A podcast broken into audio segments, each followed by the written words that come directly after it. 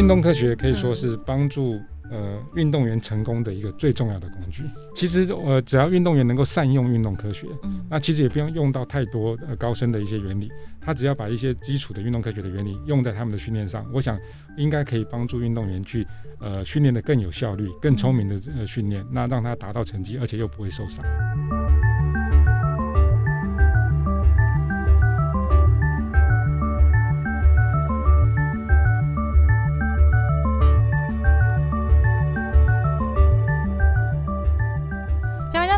是早安阿里样的节目现场，我是啾姑，带大家来关注到，就是今年的这个二零二零东京奥运哦，其实台湾呃，我们创下了历年算是历年的最佳成绩哦。其实除了站在台上很努力、很认真，然后用尽全力去拼搏的选手们之外呢，其实背后还有一个很重要的团队，就是运动科学的团队，也是功不可没啊。那所以呢，我们今天就邀请到了呃国训中心运动科学小组的总召集人，那同时呢，也是台师大运动竞技系的教授向子元老师。老师你好。主持人好，各位听众大家好。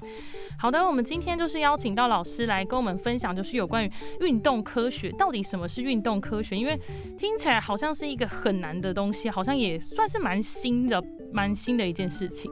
好，其实运动科学不是那么难，它是一个很典型的应用科学。嗯嗯嗯，它就是把我们一些呃在传统上用的一些科学的原理，嗯怎么用在我们的运动场上面。那当然就可以帮助我们的选手去呃呃增加他们的运动表现。那怎么让他们不要受伤？这样子。哦，所以其实也是呃增进选手的表现，让他好可以更好，然后也同时也保护到自己这样子。我自己觉得我对运动科学印象好像是会运用到大数据的部分。对，那个是其中一个部分。嗯嗯其实呃运动科学大概可以涵盖几个大的部分啊。嗯那第一个部分就是传统的基础的运动科学。嗯它就会包含生理学、心理学、生物力学等等这种基础的运动科学。嗯嗯那它可以透过这些学术的一些原理，嗯去协助我们的选手，呃，怎么在生理上面能够适应的更好。嗯那在比赛的时候，心理状态能够维持的最好。嗯那在呃透过生物力学去了解他们的动作技术，怎么表现可以达到最佳的一个状态。嗯，那这个就是属于传统的基础的运动科学。嗯那刚刚提到的那个大数据呢，嗯它其实是属于比较新兴的一些运动科技。嗯嗯嗯那最近这几年，因为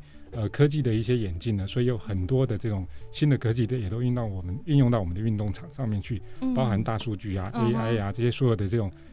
新兴科技，都可以把它转过来变成我们运动科学的一个部分。可能就可以模拟赛场，或是模拟对手，或是模拟自己的一个呃行为表现，然后再去做加以的进一步可能去分析这样子。对，也可以去分析对手的策略。嗯嗯嗯，那其实有一个，我去刚刚有提到说，就是像心理的部分，然后还有生物力学，其实像是在射箭跟射击的这个部分，因为这个项目是算是非常需要高稳定跟高技巧性的，所以这个部分也可以呃透过运动科学去改善。可以跟我分享，就是以这两个案例来分析看看，说就是在这两个案例当中会运用到哪些专业吗？呃，射击跟射箭是很典型需要稳定性，嗯，那而且它的技巧性也非常高，所以嗯我们就希望透过一些生物力学的呃手段，去了解选手在瞄准的过程中，他的稳定性有没有做一些改变，然后怎么去降低它的一些晃动。哦那另外也可以通过心理学的呃这些手段，去让选手在瞄准的过程中，能尽量去降低他的焦虑感，让他的那个整个表现就比较平稳。不会受到这些情绪的起伏的影响，而影响到他们放箭或者放射击的那个、嗯那个瞬间。我很好奇，就是心理的部分，它是要怎么去训练嗯？呃，平常我们会透过一些意向训练，或者是说一些嗯呃心理技能的技巧，然后嗯让他们去适应那个比赛的场地。哦，那像我们也会透过一些呃干扰的训练，或者是一些其他的呃外在环境的一些影响，然后让他们去练习在比赛场上那一种呃环境、那种嘈杂的声音。那他是能够在训练的时候就去适应这样的状况，嗯在比赛的时候就表现就会比较正常。嗯，因为像我自己就是看那个一些影片啊，网络的可能一些像跟体育相关的一些连续剧，或是网传，就是会说，哎、例如说像韩国射箭队，他们可能在训练过程当中就会放一些嘘声，就是 去干扰他们的心理情绪，这也算是一个运动科学训练的一环。它就是一个很典型用科学的方法，然后透过一些转移的手段，哦，然后去融到训练里面去，嗯嗯让我们嗯的选手去达到他那个训练的目目标。嗯嗯嗯，那谈到运动科学，其实，在台湾它的发展应该算是蛮新颖的吧？呃，其实不然呢，其实运动科学在台湾已经发展很久哦，真的哦，那只是之前没有被大家认识的那么清楚。哦哦，那可以跟我们分享，就是它其实它大概是在什么时候开始发展起来，以及为什么它会突然被这么大被受到大家这么的重视？其实很早，台湾就有很多大学有一些相关的科系在研究运动科学，嗯只是那时候我们的竞技成绩还不是那么强，所以感觉起来大家也没有那么重视。嗯那往以往的这些运动科学，大概都是放在一些体育教育上面。嗯那怎么去教一些小朋友，或者教一些上课的老师，嗯透过科学的方法去呃传达这些比较正确的那种训练方法。嗯嗯那后来慢慢的，我们开始把这些呃概念导到我们的国家队里面去。嗯嗯其实，在一九九八年那时候，我们就有成立呃运动科学小组，去协助我们的代表队。嗯嗯，在国训中心的一个运动科学小组这样子。那这样听下来，其实呃一开始在接触运动科学的对象的跟人群主要目标是以选手为主。那其实，在生活当中，我们也会接触到运动科学。对，嗯其实呃国外也是一样，就在国际上的呃趋势也是都是相同的，大部分都是从呃身体的教育开始，然后慢慢导向到呃竞技选手的一些发展。那嗯现在也都开始往更广阔的那个方向去做发展，譬如说全民健康，一般人的嗯运动，他可能也必须要了解运动科学的知识，嗯。这样子还可以避免受伤，让他的那个运动生命能够延迟的更久，而且那个得到的那个健康的效益也会比较大。嗯那除了这个之外，最近这几年也开始有很多的厂商把运动科学导入，所以去发展出一些比较呃玩以前传统的这种运动产业，现在开始导入这些运动科学。嗯嗯所以像嗯国外的一些品牌，像比如 Nike 啊、嗯艾迪达这些品牌，他们很早就把运动科学导到他们产品的设计。嗯嗯，那最近这几年，我们国内也开始这样做。嗯，我觉得这个很神奇，就是运动科学不只是用在人身上，其实它也相对应到一些选手可能会用到一些呃所谓的装备，不论是鞋子啊、衣服，或是他手上拿的那些可能球拍，或是拳击的像那种手套之类的，其实这也都是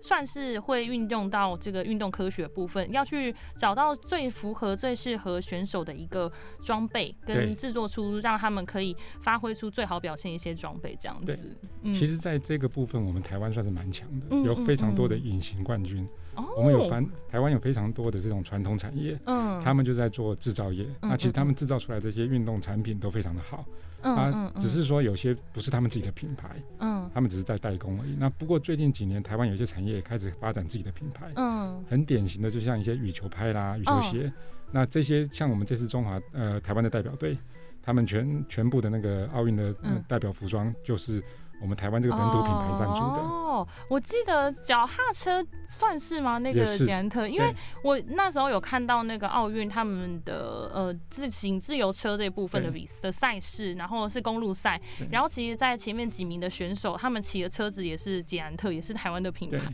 这也，是。算是一个运动科学去延伸出来跟呃所谓跟运动呃装备产业去做结合的一个例子，这样子。没错，嗯嗯。那其实呃，运动刚刚有提到说国训中心他们当初有成立那个呃运动科学小组，那到了近年他们有人力扩编嘛，然后就呃也透过这个运科专业技术跟教支援教练还有选手来训练，那也组成一个运动科学团队。那这个运动科学团队完整的团队里面组成的要素有哪些？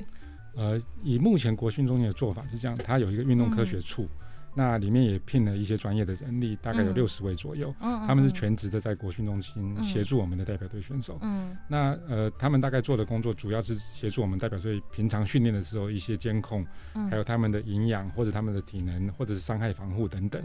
嗯除要是在这些呃一般的这个协助状状况之下，呃人力不够的时候，那国训中心又另外成立了运动科学小组，嗯嗯，那他就去嗯召集了呃我们国内的大专院校的一些研究所的老师呢，嗯。请他们来协助，就专案任务型的方式去嗯。针对某个特定项目去做。所以哦。这个就呃是针对一个特定项目去做一些专案的呃协助，包含像比如说举重啊、嗯。呃射击、射箭啊嗯这些都有成立一个专案的小组。是，所以其实不论不只是呃吃的，然后心理的，然后到训练全方位这样子去照顾，然后呃针对专案小组的部分，算应该是有配合他们提出那个所谓的黄金计划那个去做调配这样子。对，那这一次的运动科学在东京奥运扮演的角色，老师认为是什么样的角色吗？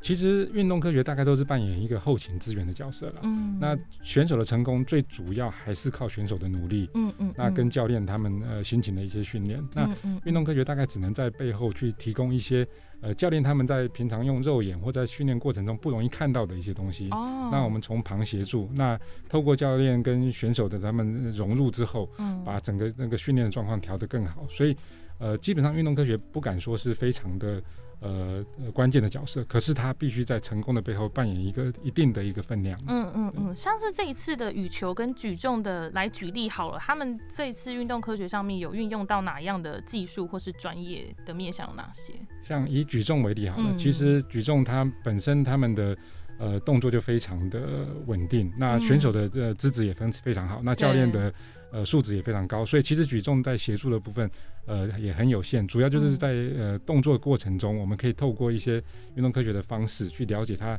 呃的稳定性，然后譬如说他们在做。呃，抓举或挺举的时候，那杠铃的轨迹的稳定性，我们可以去判断这选手在训练过程中有没有过度训练，或者他的嗯。那个呃表现是不是呃照原本的那个稳定在嗯一直在进步？那透过这样的一些数据的累积之后，那教练就可以去掌控那个选手的训练状状况，哦，所以就会比较稳定，不会说嗯有那个意外的伤害发生。嗯，他会计算到，例如说他的肌肉的出的力量，或是 肌肉的密度吗？呃，会计算？到肌肉的力量，不过通常在我们这个奥运等级的这些选手里面，嗯我们大概比较不会去做太精密的一些监控，因为哦呃比较容易影响到训练，所以通常我们会去针对他必须教练跟选手想要了解的部分，我们去提供比较完整的一些协哦助。所以还是以他们的需求为主要的出发点，这样子。我蛮好奇说他们在训练，就是平常的时候会怎么运用那些器材？是会穿戴穿戴一些呃装置，或者是利用什么样的方式可以读得到这些数据吗？通常这些运动科学嗯。的仪器在实验室里面的确需要穿戴或者是做做一些其他的安装。嗯，那不过在训练场上，我们通通常不会这样做，嗯。我们会把比较那个呃比较精密的一些仪器，透过一些转化，嗯变成比较容易去取得，或者是不要影响他们的动作的一些呃做法。嗯所以现在在国训中心里面的训练场，我们有一些仪器，基本上是不会影响到选手的训练动作，哦所以我们可以透过其他的方式去收集到一些资料。嗯嗯，我有在那个网站看到，就是可能会通过 AI 的方式。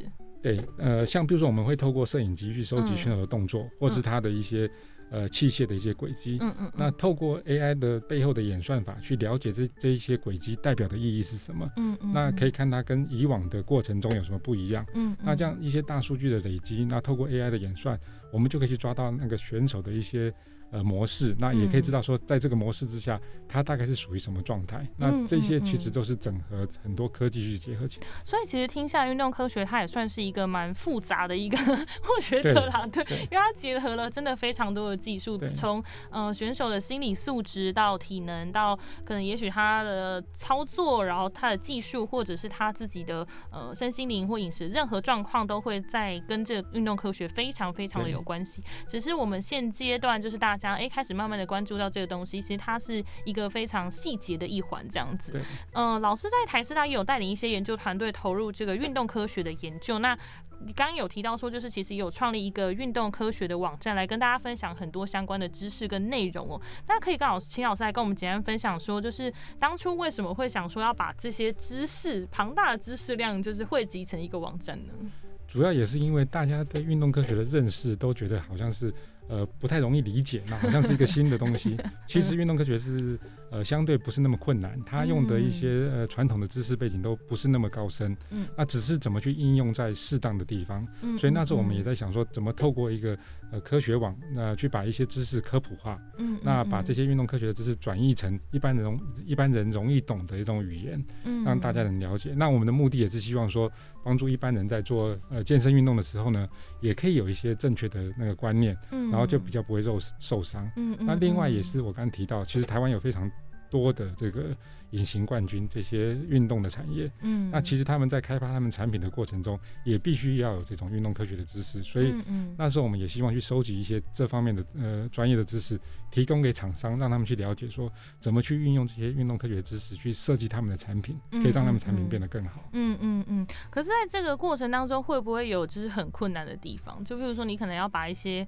嗯、呃比较数据化，或是大家可能比较不懂的一些专有名词或计算的方式去陈述出来的时候，这个转换是算是困难的部分吗？对这一个运动科学网，其实我们在经营的过程中最困难就是刚刚所提的 转译这个过程，嗯，怎么去把一些专业的术语转化成一般民众能够了解的这个嗯比较简易的这种做法。嗯然后另外还有就是因为运动科学的涵盖实在太广了，所以也不容易去针对某一个领域去做比较多的描述，所以必须要嗯 cover 蛮多的这个领域。嗯所以这大概是我们嗯在呃经营这个网站的过程中碰到比较大大的困难。嗯，我自己其实有进去那个网站看过，然后我觉得其实解释的、说明的也蛮清楚、蛮浅显易懂的、哦。因为这个科学毕竟这个科学，相信在大家呃就求学的过程当中，对某部分来说，数据、数字这件事情是非常困难的。但是可以在这个网站，你用很简易的方式搭配一些图片，你就可以去更了解运动科学这个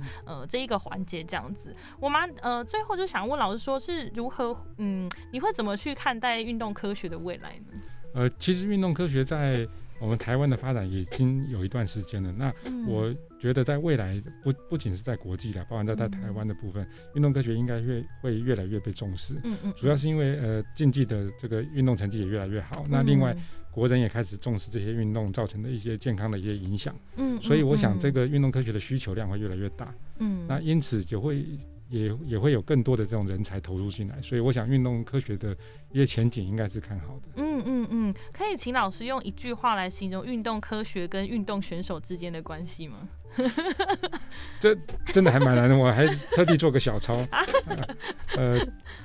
运动科学可以说是帮助呃运动员成功的一个最重要的工具。其实呃，只要运动员能够善用运动科学，嗯那其实也不用用到太多呃高深的一些原理，他只要把一些基础的运动科学的原理用在他们的训练上，我想应该可以帮助运动员去呃训练的更有效率、更聪明的呃训练，那让他达到成绩，而且又不会受伤。嗯，我觉得这一方面也是可以更了解自己的一个方式吧，就是透过更精密的方式去更了解自己在呃运动或是在训练过程当中的一些变化，然后也可以让自己的能力更加提升。我觉得这次的奥运真的是非常感谢有运动科学这个部分，就是真的也是呃做出了蛮大的贡献，也是而且是在背后的一个默默付出的一个团队这样子。今天也非常谢谢，就是我们的向子元老师来到我们早晚亮的节目来跟我们分享有关于这个运动科学这件事情哦。也希望大家可以透过这样子的这个分简单的分享，然后让大家呃有一些收获。那也希望大家可以到这个运动科学的网站，然后可以阅读一下文章，然后不仅可以增加自己对于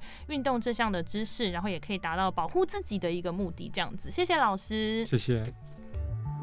以上内容由阿里样九六点三原著民族广播电台制作提供。